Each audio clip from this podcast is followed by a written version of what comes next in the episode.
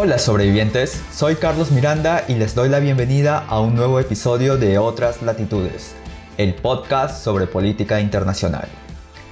Este 17-18 de julio se reúne el Consejo de la Unión Europea para discutir el Fondo de Reconstrucción Económica.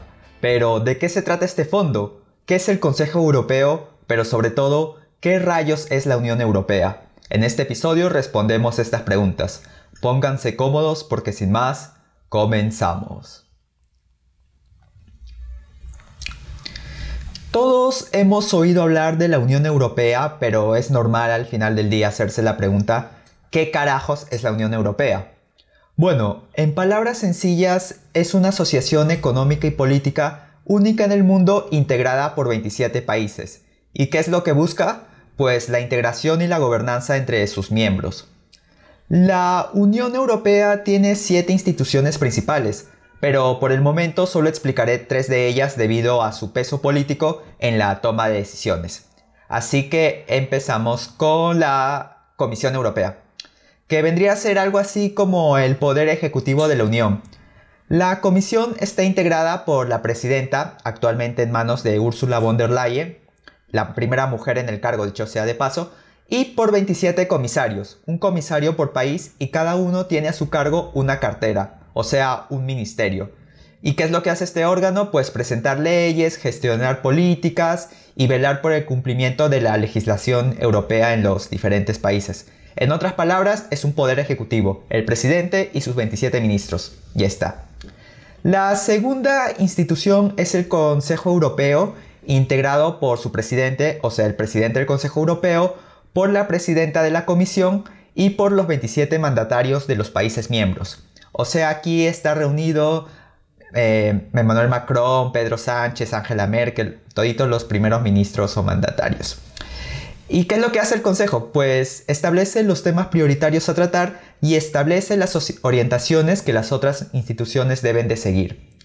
La tercera institución es el Parlamento Europeo y aquí sí me voy a explayar un poco. El Parlamento Europeo no propone leyes, solamente legisla las leyes que son enviadas por la Comisión Europea.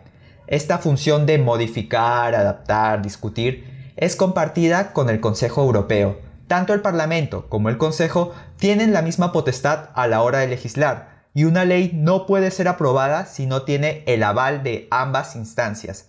¿Y qué pasa si no se ponen de acuerdo? Pues se convoca un comité de conciliación que buscará el consenso entre ambas instituciones. Si se logra, pues bacán, se adopta el acto legislativo. Caso contrario, pues no se adopta o va para el tacho para que la comisión lo modifique. La Eurocámara, Europarlamento o Parlamento Europeo, igual se conoce con esos nombres, está integrada por 705 legisladores que son elegidos cada 5 años y a cada país se le asigna una cantidad de diputados con relación a su número de habitantes.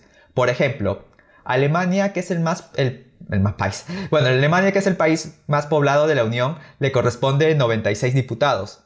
A Francia le sigue con 79, y así hasta llegar a los menos poblados que son Malta, Luxemburgo y Chipre con 6 diputados cada uno. Ahora, Hagamos un paréntesis grande, grandote, así tan grande como tu ingenuidad cuando le creías las mentiras a tu ex, ya, así de grande. Con esto quiero decir que, para decir que en el continente americano, casi todos los países tienen una forma de gobierno presidencialista. Es decir, el jefe de Estado como el jefe de gobierno son la misma persona. Pero en Europa, digamos que tanto jefe de Estado como jefe de gobierno son dos personas distintas. Oye, Carlos, ¿cómo es eso? O sea, ¿hay dos presidentes en Europa o qué? No, a ver. Salvo en Francia y en Chipre, todos los países de la Unión Europea o son repúblicas parlamentarias o monarquías parlamentarias. Subrayen por favor la palabra parlamentario. Es decir, el jefe de Estado está representado en la figura de un rey, un príncipe o un presidente, cuya función es netamente representativa. Y por el otro lado tenemos al jefe de gobierno, que puede ser un primer ministro, un presidente de gobierno o canciller.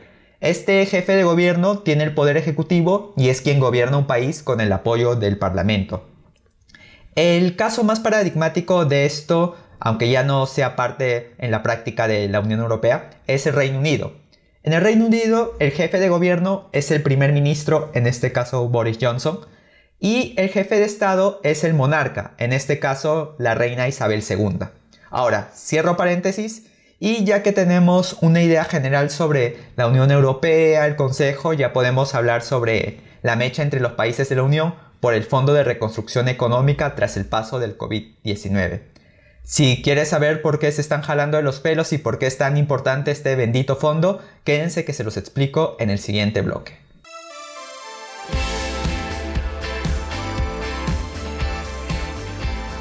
Bienvenidos a Otras Latitudes. Soy Carlos Miranda y estamos en el segundo y último bloque. Durante los meses de marzo y abril vimos las trágicas cifras diarias de contagios y fallecidos en Europa, sobre todo en España, Italia y Francia por culpa del COVID-19. Para evitar que los contagios aumentasen, todos estos países impusieron cuarentenas estrictas que duraron semanas más, semanas menos, dos meses por ahí. Como saben, la cuarentena ha significado un gran parón productivo que está abriendo la puerta a una gran crisis económica. Y para mitigar los efectos o el impacto de esta crisis, la Comisión Europea ha propuesto un fondo de reconstrucción económica, o bueno, recuperación económica, que debe ser aprobado por el Europarlamento y por la Comisión. ¿Y en qué consiste este fondo? Pues este fondo está dotado por 750 mil millones de euros, o sea, un chupo de plata de los cuales 500 mil millones son subvenciones o ayudas, o sea, te doy la plata y tú no me la devuelves. Y los 250 mil millones restantes sí son préstamos, o sea, te doy la plata, pero tú me la tienes que devolver porque, bueno, es préstamo. Los países más beneficiados serán obviamente los que se han visto más afectados por la crisis, es decir, Italia y España. El primero podría recibir 171 mil millones de euros y el segundo, o sea España, algo más de 140 mil millones de euros entre préstamos y subvenciones. Hasta aquí todo podría estar normal, todo fresh, lo justo, pero ¿cuál es el problema? A ver, así como en el colegio o en la universidad, bueno, más en el colegio, estaba este chico, chica medio chancón, no, súper chancón, súper correctito, súper aplicado, que al final de la clase decía, profe, ¿no ha dejado tarea? Ya. Así en Europa hay cuatro países caracterizados por su disciplina económica. Me refiero a los cuatro frugales. Y lo curioso es que ellos mismos se han puesto ese nombre. Estos países son Suecia, Dinamarca, Austria y Holanda. Ellos cuatro se oponen a que los fondos de reconstrucción se entreguen como ayudas. Ellos dicen, un momentito, no tienen que ser ayudas, tienen que ser préstamos. En otras palabras, recibes la platita, pero te comprometes a pagar. Pero, ¿por qué esta posición tan poco solidaria, dirán ustedes? Lo que pasa es que esos 750 mil millones de euros que mencioné no es que salgan de la nada, son emisión de bonos del mercado. En otras palabras, es dinero que se le presta a la Unión Europea y por lo tanto es dinero que todos los países deben devolver tarde o temprano. Y el problema aquí es que al ser deuda conjunta, los frugales temen que España e Italia no puedan pagar y ellos tengan que asumir parte de esa deuda. Digamos que todos estos países como que tienen una posición más o menos flexible, pero el más radical es Holanda. Su primer ministro Mark Rutte dice algo así como que, mira España, mira Italia, si quieres la platita debes hacer reformas. Si quieres la platita, nosotros vamos a vigilar cuánto gastas, cómo gastas y en qué lo gastas. Y si no nos gusta, pues no te aprobamos el presupuesto. Obviamente, como ustedes se darán cuenta, eso no le ha gustado ni a los mandatarios de España ni de Italia, que ven estas condiciones como una forma de intromisión. Y el problema aquí es que para que se apruebe este monto se necesita de la decisión unánime de los 27 miembros. Es por esta razón que Pedro Sánchez, presidente de gobierno de España, y Giuseppe Conte, primer ministro italiano, estuvieron de gira por los principales países europeos para al menos calmar las aguas. Así que este 17 y 18 de julio son días claves donde más allá de decidir sobre este fondo, lo que está en juego es el proyecto europeo como tal. Así que, ¿quién va a ganar en esta disputa? ¿Los frugales o los países del sur? Lo cierto es que como va avanzando la reunión, todo parece indicar que se va a posponer para próximas semanas, pero tarde o temprano ambos grupos van a tener que ceder algo y eso no le va a gustar a mucha, a mucha, a mucha gente. Lo cierto es que desde aquí, desde otras latitudes, vamos a estar al tanto y les estaremos explicando en futuros episodios los resultados. Y sí, los resultados.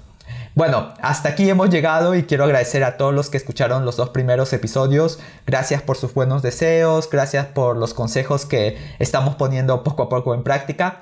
Y también me he dado con la sorpresa que tenemos dos oyentes de Canadá. Así que desde aquí les mando saludos en inglés, thank you, y en francés también, porque aquí somos políglotas. Merci. Bueno, perdón la pronunciación.